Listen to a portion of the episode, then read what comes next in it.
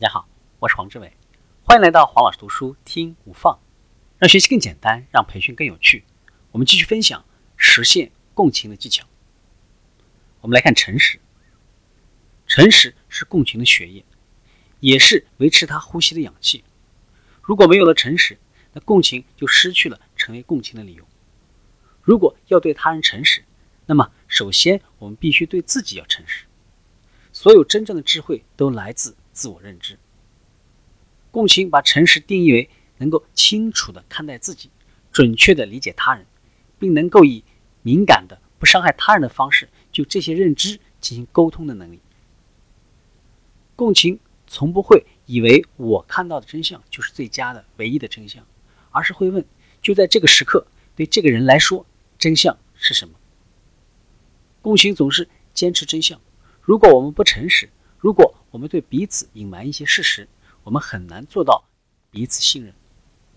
诚实是我们在关系当中想要寻找的东西，但是呢，我们要以不让自己感到羞辱的方式来听到真相，以不会让我们彼此疏远的方式来说出真相。共情中的诚实是想要去支持人，而不是去打压人。要集中精力去诚实但不伤害人的讨论事实。要确保你坦诚地说出自己的想法，是为了帮助他人，而不是希望去推进你自己的利益，或是去证明某个观点。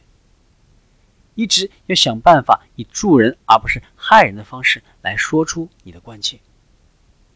共情中的诚实在本质上是很尊重他人的，共情总是传达出对他人的尊重，尊重他们的身份、经历、过去和现在所处的位置。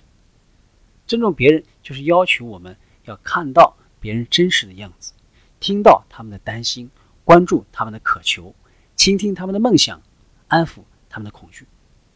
我们中的太多人都是一心想要对别人友善，以至于会以善良、无私、无条件的爱的名义，做出一些冒犯他人，甚至呢是伤害他人的行为。因此，我们需要把诚实设定为边界。进行共情的时候。我们会用思维脑来让情绪冷静下来。如果在感受出现的时候就表达出来，而没有用考虑周到的反思来给情绪降温，那么我们就会在绕过情绪这样一个过程。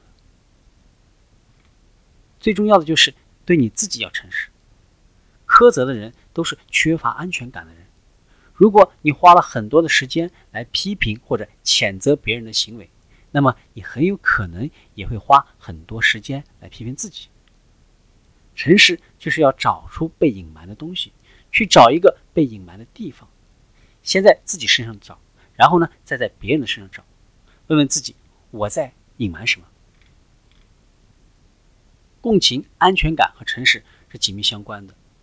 你得到共情的对待的时候呢，你就会对别人感到安全。当你觉得安全的时候，自己就会很坦诚。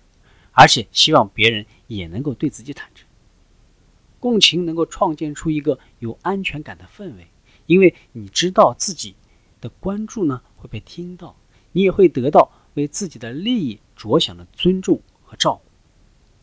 想要让另一个人觉得你是安全的，你就要用共情来建立跟他的关系，仔细的倾听他，让对方知道你在尽力理解他，要有耐心。学会如何与不完美共存，不要给出那些现成的答案，寻求对方的帮助，慢慢来，一步一步的前进。要愿意原路返回，而且如果犯了错误，你也要愿意说对不起，然后做出弥补。这就是共情的方式。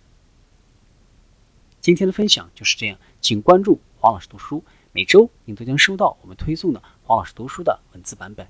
只需五分钟，学习很简单。我们下期见。